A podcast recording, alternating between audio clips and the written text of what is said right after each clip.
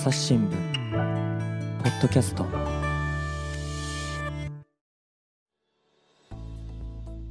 朝日新聞の木田光です、えー本日のゲストは暮らし報道部の中井夏美さんです。よろしくお願いします。よろしくお願いします。えっ、と本日のテーマは何になりますでしょうか？はい。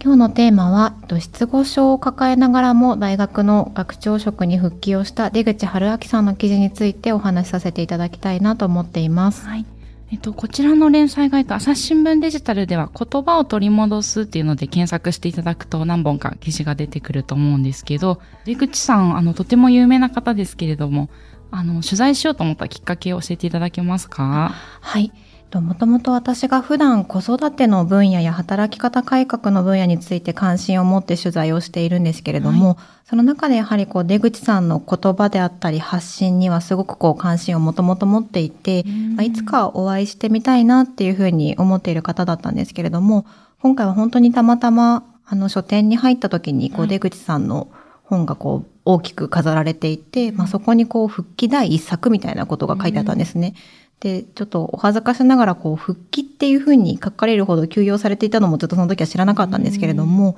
その新書のタイトルにこう車椅子に乗って微笑んでいる出口さんの写真がこうついているのにものすごくこう驚いて、うんそれでちょっと本を読んでみたら、こう脳卒中で倒れて、こうリハビリをしていたんだとか、失語症になっていたんだっていうところがこう結構リアルに書かれていたので、うんこれはちょっと詳しく話をこう聞かせていただきたいなっていうふうに思ったのが一番のきっかけです。はい。で出口さん、あの、有名な方なんですけど、ちょっと簡単に略歴をご紹介すると、えっと、ライフネット生命とかを創業されて、で、今は立命館アジア太平洋大学の学長もされて、で、また、えっと、1万冊以上の本を読破してるという、もう大変な読書家でいらっしゃって、もう本もたくさん出していらっしゃいますよね。そうなんです。まあ、実際こう取材に行ってみても、こうはい取材に行くたびに今これ書いてるんだよっていうのがどんどんこう更新をされているような感じだったので、なんか本当にこうパワーがある方なんだなっていうのはもう圧倒されてうん。いました。で、あの、失語症っていうことについて、あの、私今回の記事をきっかけになんか初めてこう知るような、まあなんか名前はうっすら聞いてたんですけど、うん。詳しい状況を知らなかったんですけれども、どういったこう症状になるんですか？ですね。私自身もこうこれまで失語症っていうようなこう漢字の字面からはこうイメージできるようなところでしかちょっと理解がなかったんですけれども、言葉の語、はい語学の語に、にえっと、失う、なくすっていう字を書きますよね、あ失語症。そうなんです。はい。なのでこう喋れないくなるっていうようなイメージがあるだけだったんですけれども、なんかこう取材でこう調べていくうちにやっぱりこう脳のどの部分がこう損傷を受けているかですとかその損傷を受けているものの度合いによってものすごくこう症状っていうのは様々なんだなっていうことも分かりました。出口さんの場合はこう相手の言っていることだったりは理解できてもこう口から話したい言葉がなかなか出てこないよっていうケースだったんですけれども、うんその他にもこう口からは言葉が出ているんだけれども、それがこう本当に思っていることとは違うものが出てきてしまうっていうケースだったりとか、うんじゃあ単にこう言葉が出せないっていうだけではないんですね。そうなんです。だからこう一見問題なくコミュニケーション取れているように見えてるけれども、なんかこう本心となかなかこうつながらない言葉になってしまうっていうのもこう含まれているみたいで、うんなんかやっぱ全体として、まあ、外見は本当に、なんていうんですかね、こう失語症の症状を抱えている方なのかどうかっていうのは外見からはわからないので、うん。こう一般に生活する中でもすごくコミュニケーションが取りづらいっていう思いをやっぱり抱えやすくてこう孤立しがちなんだなっていうのもすごく取材の中では課題として感じました。うん。で、あの、ブルース・ウィルスさんっていうあの、ダイ・ハードとかアルマゲドンとか出てらっしゃった俳優さんが2022年に、えっと、失語症で引退されたっていうニュースをうん見たりもして、やっぱりこう言葉、あの、俳優さんですから言葉を話せなくなると、うん。なかなかこう仕事にも支障が出るということで、人によって状況は様々なんでしょうけど、こう生活上結構苦労されることも多いでしょうね。そうですね。当初やっぱり出口さんもこうリハビリの最初の頃の状況を聞くとやっぱりこう右半身にも麻痺がこう出ておられたので、うん。自分でこう自立してこう排泄だったり食事っていうのが難しい中でもこう今これをしたいっていうのがなかなかこう伝えられなくて伝わらなくてものすごいもどかしい思いをしたっていうことはこうおっしゃっていたので、うん。こうもしこう自分の立場に置き換えた時にこうなかなか想像ができないぐらいのこうなんていうんですかねこうしんどさというかうん。もどかしさっていうのは大きいんじゃないかなっていうのはすごく感じました。うんで、あの、出口さんの状況なんですけど、えっと、そもそも倒れてしまったのは2021年の1月ってことですよね。はい。あの、当時の状況から教えていただけますか？実は当時の状況も実は出口さんもこう倒れてすぐの時の記憶っていうのがなかなかこう曖昧だったりとかうんこうずっと夢を見ているようなふわふわした感じだったっていうところはこうおっしゃっていたので出口さんからの話というよりかはこう出口さんのリハビリをこう担当した医療関係者の方からの話をこう元にして取材をしたところもすごく多かったんですけれども、はい。まあ、2021年の1月にえっと帰省前に全泊していたホテルでこう体調不良を感じて、うん。まあ、ご自身で救急車を呼んで搬送された病院で、まあ、あの脳と脳卒中というところの診断を受けてこうある程度こう記憶がはっきりしてきてからというかこう自分の体に何が起こったのかっていうのが分かるようになってきてから、うん。こう言葉が思うように出なくなったりですとか、うん。あとはこう右手右足にこうなかなかもう力が入らなくなってしまったっていう現実に気づいて、まあ、それでもこうやっぱり出口さんの目標としては仕事をしたい大学に戻りたいという思いがすごく強かったので、まあ、そこを目標にリハビリ1年ほどのリハビリに取り組んでいたっていうようなのがこう出口さんのリハビリの経緯になります。初めの頃はどのぐらいこう言葉は出てきた、まあ出てこない状況なんですかね？そうですね。その、あーとかうーとか、音として、こう、は出ていたんですけれども、こう、自分の意思をこう単語で話すですとか、こう何かこう意味のある言葉みたいなところでのコミュニケーションとしての会話はもうほとんどできなかったっていうふうにこううん聞いています。うん。でちなみにあの日本にどのぐらいこう患者さんがいるいらっしゃるとか数字はありますか？はい。これは、えっと、失語症の日というのをこう進めている団体のホームページからの数字になってしまうんですけれども、はこう大体約50万人ぐらいいるんじゃないかっていうような数字はう、ん。えっと、調べられているようです。うん少なくない数字ですよね。そうなんです。だからそれを見て私自身もこう、あまり今までこう、失語症の方とこう、社会の中で一緒に生きるときにどういうふうにしたらいいのかなとか、うん自分自身がまあ出口さんっていうこう失語症を抱えている方と目の前にしてコミュニケーションをしたときに、なんか本当になんかどういうのがこう相手にとってもいいのかなとか、どういうふうにするのができることなのかなっていうのがもう本当にわからなかったので、うんなんかそういったことも含めてもっと社会の側でも考えていけるといいなというのは今思っています。で、あの、その、あーとか、まあそういう言葉は出るけど、なかなかこう意思疎通ができないという状況から、リハビリはどんな風な過程をたどっていったんですか？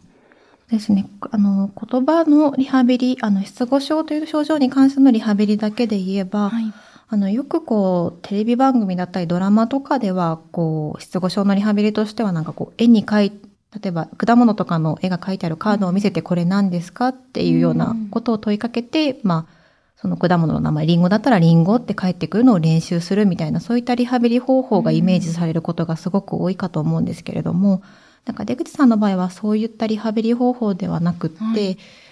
これもちょっと私も勉強中なんですが、こう全体構造法というようなリハビリ法に取り組まれていたというのがこう特徴だったかなというふうに思います。あの一般的な失語症のリハビリですと、こう聞いたところによると、もしその意思疎通がなかなかできないときに、こはい。う指差しでコミュニケーションの代替をこう考えたりですとか、こう50音表のこう文字をたどってうん。こう伝えたいものを言うとか、まあなんかこう行動パターンのカードを書いてあって、例えばトイレに行きたいときはトイレとかっていうのを指したりもするようなことがあるようなんですけれども、まあそうするとなかなかこう話すっていうことよりもこうコミュニケーションを取るっていうふうにこう目的がだんだんこう変わってきてしまう。それじゃあ、この出口さんの思いは叶えられないんじゃないかなっていうのを考えていたようで、うんまあ出口さん自身はこう、まず自分の言葉で自分の口から音を出すっていうところにすごくこうこだわったリハビリをしてきたというふうに聞いていました。で、えっと、記事の中にあったんですけど、その全体構造法は赤ちゃんが人間の言葉を学んでいく過程をたどっていくようなイメージだっていうふうに書かれてましたね。はい。なので、なんか、私自身もこう、この全体構造法を提唱している先生にこう取材をしたりですとか、この全体構造法というものが書かれている本を読んだ時にハッとさせられたんですけれども、はいまあ、赤ちゃんが言葉を覚える時っていうのは、なんていうか、この言葉は話さなきゃいけないっていうものがあって、その言葉を練習するというよりかは、もう本当に最初は難語から始まって、だんだんとそれが一個の単語になり、二語文になりっていうような、うんそういう経過をたどると思うんですけれども、なんかそういうようにこう言葉を再びこう獲得していくような、そんなリハビリの順序をたどるというようなところがこの全体構造法の特徴かなと思っていて、出口さんの場合は、こうだから最初にまず練習したのは単語ではなく、はい。あいうえおの母音の発声から学ぶっていうのが、本当あの、なかなかめず珍しいというか、あの特徴だったのかなというふうに感じています。いや、これも私記事を読んで、確かにそうだなと思ったんですけど、このポッドキャストでお話ししていると、こう記事で文字で書いたアートは、また違ういろんな意味のあがこう伝わっちゃうなっていうふうに思っていて、で、記事の中でその、あ一つでこう、あっていうこう驚きとか、あとは、あーっていう がっかりを表現できるっていうふうに、確かにその母音一つで、あの、いろんな表現広がりますよね。そうなんです。なので、まずはその母音の発音とか、その音の高い低い長さも含めて、まあ自由自在に自分の意思でコントロールして発音できるようになるっていうところを第一の目標にされていて、なので当時の動画とかも見させていただいていたんですけれども、はい。まあ、出口さんがあのスタッフの方と一緒にもう、あーっていう音を何回も練習していたりですとか、まあその残念な様子のあーとか、あっていう驚きの様子とか、い。本当にいろいろな話し方をこう基礎から徹底的に取り戻そうとされているような姿がとても印象的だったなというふうに思っています。先ほど赤ちゃんのお話もありましたけど、今、姪っ子が私1歳ぐらいで、もうまさにこう、言葉を獲得する段階っていうのを会うたびに、うん。あの、目の当たりにしていて、まあ最初はこう、マンマとかご飯のことをすごい言ってたので、なんか、マンマ、マンマみたいなことを、そういう音が多かったんですけど、最近はこう、大きい小さいをこう、見分けられるようになって、なんか、大きい、小さとか、なんかこう、言葉がどんどん増えていって、こう、まさに母音からいろんな、こう、音を喋り、で、もうまだか完璧な言葉ではないんですけど、こう、私にもわかるような、なんか言おうとしてるところが伝わる言葉をどんどん獲得してるなっていう、なんかリハビリもまさにそんな雰囲気なのかなってちょっと想像しながら読んでました。そうですね。なので本当に初めから全部こう文章を復唱させようとしたりですとか、こう単語の言葉をただ言えるようにしようっていうのは、なかなかその、なんていうんですかね、イメージはしやすいかもしれないんですけれども、うん。こう自分の意思で自分の感情をきちんと伝えられるようになるという点では、なんか、いろんな方法があるっていうのがもっと皆さんにも選択肢として伝わるといいなというのは記事を書く上でも感じていました。うん。まだまだこの全体構造法っていうのはそんなに広まってないとこなんですか？これからっていう感じですか？そうですね。あの、ちょっと具体的にこう全国のどのくらいの施設でこう取り入れられているかっていうところに関してはちょっとデータが取れなかったので申し訳ないんですけれども、あの、失語症などのリハビリをこう担当する専門職の言語聴覚士という方たちがいるんですけれども、言語聴覚士の方に話を聞くと、これ学校でもあまり習わない方法だということをおっしゃっていて、やはりこう、まだこうできて、できてからというか、そのまだ取り組んでいるところが少ないからっていうのもありますし、やはりこう一般的なこうカードを見せて復唱するっていうところよりは、ものすごく患者さんの個々の状態を見なければいけないので、うん。とても難しくもある方法だということで、だからまだまだこう、やりたいと思った時にすぐにそこにつながれるかどうかっていうところは、まあ今後広がっていくといいなっていう段階なのかなというのはちょっと感じたところです。う。ん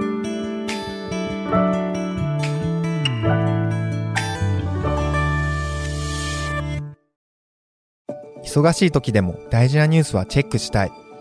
それなら朝日新聞デジタルの紙面ビューアーとポッドキャストはどう？紙面なら見出しの大きさで大事なニュースが一目でわかるしポッドキャストは通勤中でもながら聞きできるよいつでも、どこでも。朝日新聞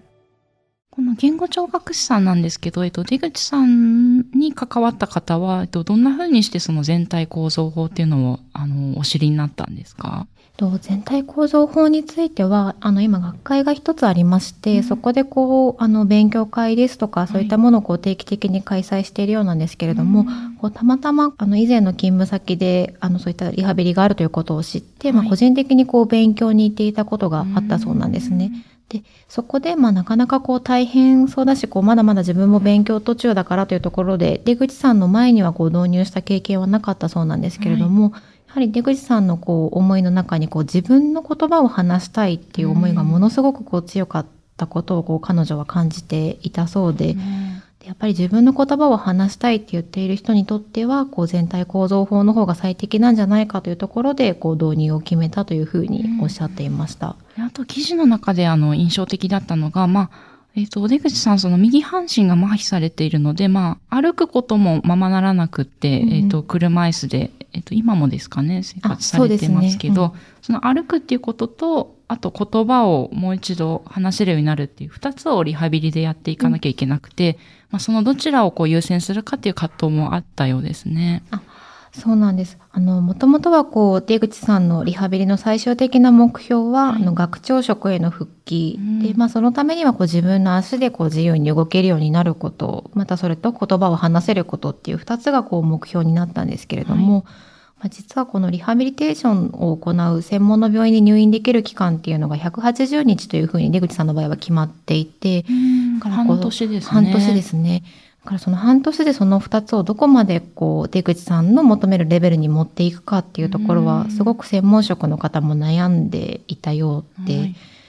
この時にですねやっぱり当初は歩けるようになる話せるようになるっていうことを両方実現したかったようなんですけれども、やっぱりこう両方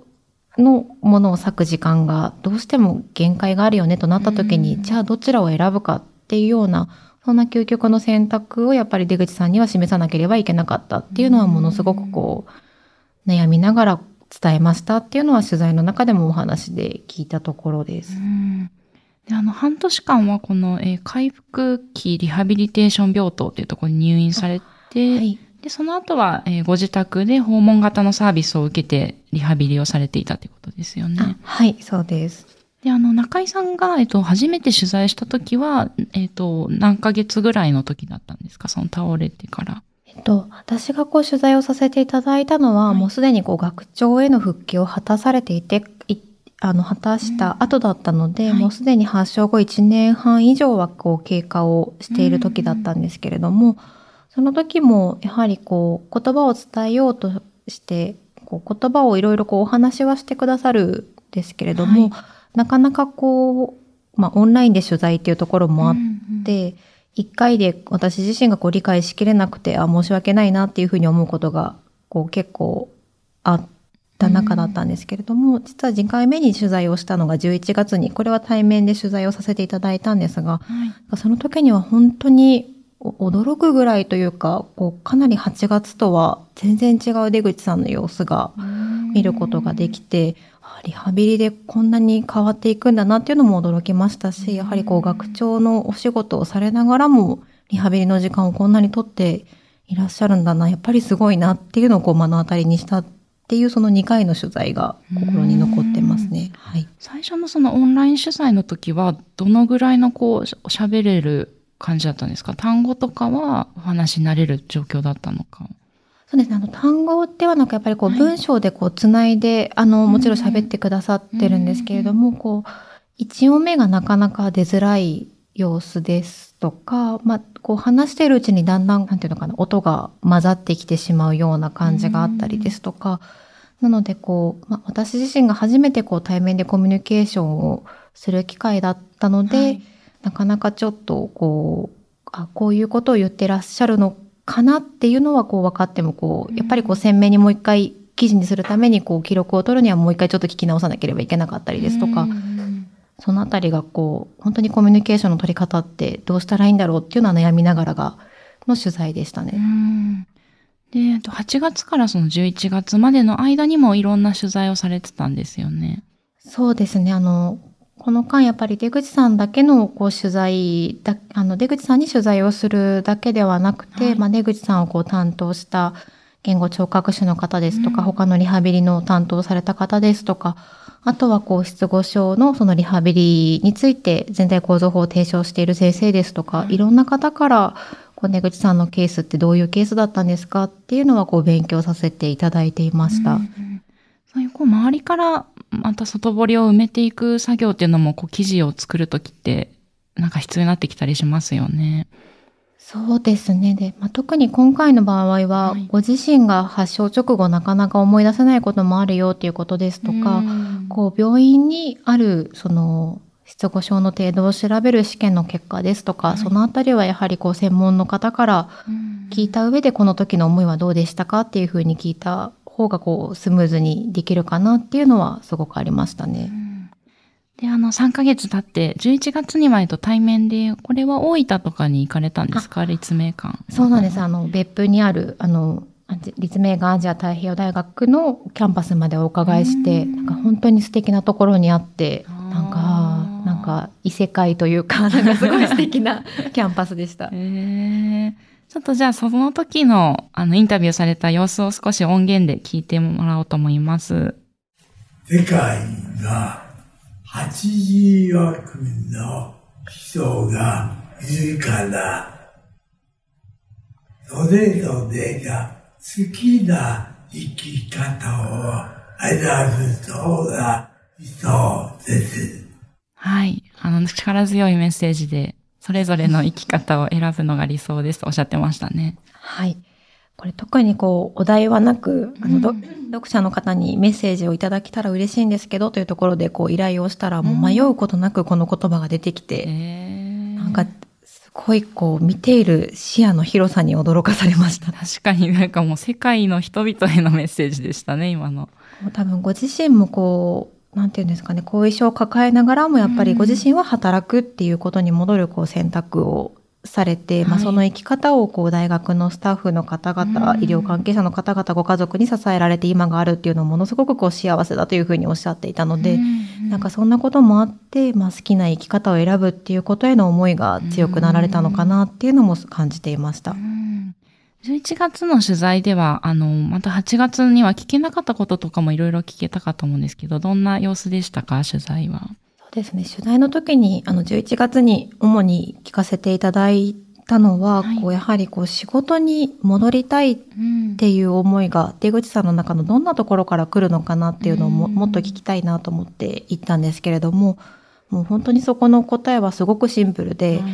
なんかこう自分には働くことが当たり前だから休むなんていう選択肢はなかったんだっていうふうにこうおっしゃっていて、まあ本の中でもこう一貫してリハビリには前向きな姿勢がこう書かれていたんですけれども、はい。なんかこう記者として取材する中では、とは言っても弱気になってしまうタイミングだったりとか、うん。こう不安になってしまうところってなかったのかなっていうのはこう対面で会うからこそちょっと聞けるといいなとは思ったんですけれども、はなんか本当にそれがなくって、うん。なんかこう自分はここに戻るんだ、戻るためにできることをするんだっていう、その強い意志で、こう本当に後ろも振り返らず前だけを見て進んでこられたんだなっていうのを、なんかそこをこう改めてこう感じさせられてう、ん本当にすごいパワーのある方なんだなっていうのはお会いできてよかったなってすごく思ってます。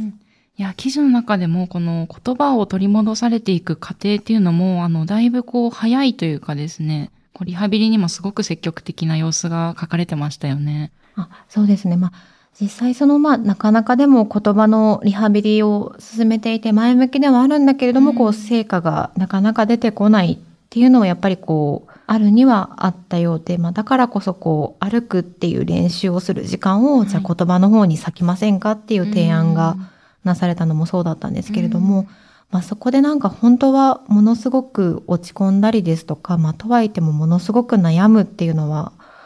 ね、あの、想定されるのかななんて思ってたんですけど、はい。その辺も出口さんに聞いたら、悩んでないよっていうのを こう開口一番言われて、で、なんかその後にすごく似合って笑いながら、まあ1秒ぐらいかなっていうのを言われたのがすごく印象に残っていて、なんかそんなユーモア、そう短い、似合って笑って1秒ってやった時に、あ、なんかユーモアもあって本当に素敵だし、なんかこう自分のやらなきゃいけないこと、やりたいことっていうのがうん見えている人って本当に強いんだなっていうのをすごく感じましたう。んなんか取材の合間の雑談とかもされたそうですね。そうですね。まあ写真を撮りながらですとか、はいこう雑談をするときに、私自身もこう初めてお会いする前には、なんかものすごく緊張してたんですけれども、なんかそれを吹き飛ばしてくれるような、お昼何食べたのとか、最近テレビこれを見ているとかっていう話をしてくださって、なんかこう、本当に強さと柔らかさとユーモアとうん。本当にいろんなものを持ってる方なんだなっていうのを感じて帰ってきました。うん。で改めて今回のあの記事をお届けして、あの反響とかも少しずつ届いてるかなと思うんですけど、そのあたりいかがでしたか？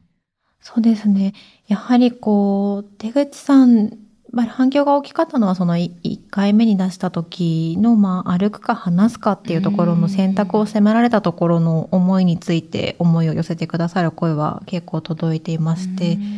あとは他にもこう、ご自身が、あご自身じゃない、家族かご家族の方が同じような症状を抱えていて、うん。まあ、出口さんの様子を励みにしていますっていうような声をいただいたりとか、あの、いろんな立場の方から思いをいただけたのが良かったなというふうに思っています。うんうんインタビューをこう出口さんにする中でも、私もちょっと失語症の方と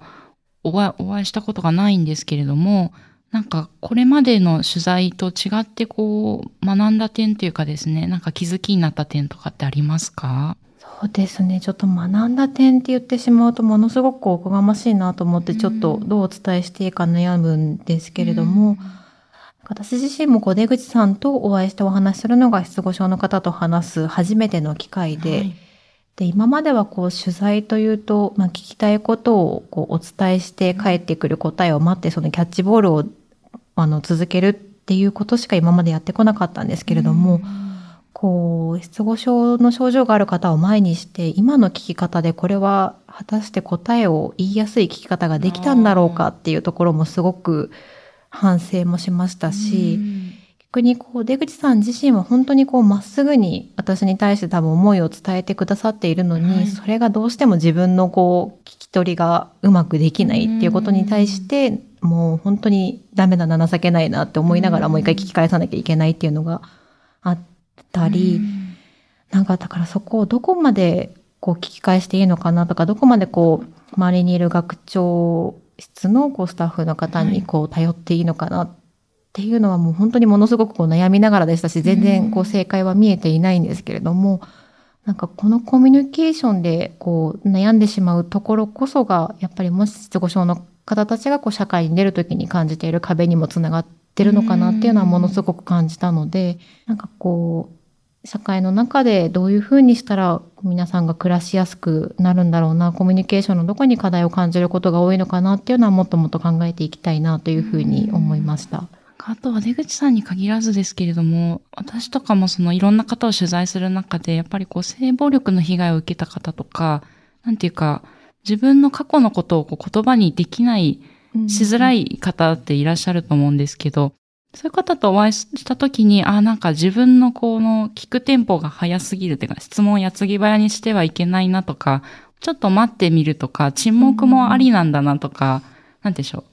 沈黙でこう待ってたら、あの、言葉が出てきたりとかあると思うんですけど、なんかそういうこの取材の仕方というか、言葉のキャッチボールのテンポみたいなのも、なんかいろいろであっていいんだなっていうのを学んだりもしたんですけど、きっとなんか出口さんの取材もそんな感じだったのかなとイメージしながら今お聞きしてましたね。そうですね。確かに、テンポに関しては、どうしてもこう、時間が限られる中だと、うんあれも聞きたい、これも聞きたいで、どちらかというと、こう、前の森に、あ、あれもこれもってなってしまうんですけれども、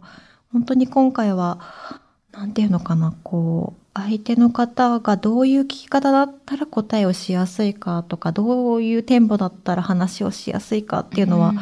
なんか正解にたどり着けたとは全く思ってないんですけれども、なんか今まで以上にこうすごく考えさせられたなっていうのは感じています。うんありがとうございます。なんか本当に、あの、インタビューの中に、まあ、今日お話ししていただいたこと以外にもですね、細かく、あの、出口さんの様子とか、まあ、あと、あの、今先ほど、えっと、流した音声は動画でも見られますので、ぜひ、あの、実際の姿を見て、また元気をいただけたらいいかなと思いますので、ぜひ皆さんもアクセスしてみてください。はい、本日はありがとうございました。ありがとうございました。は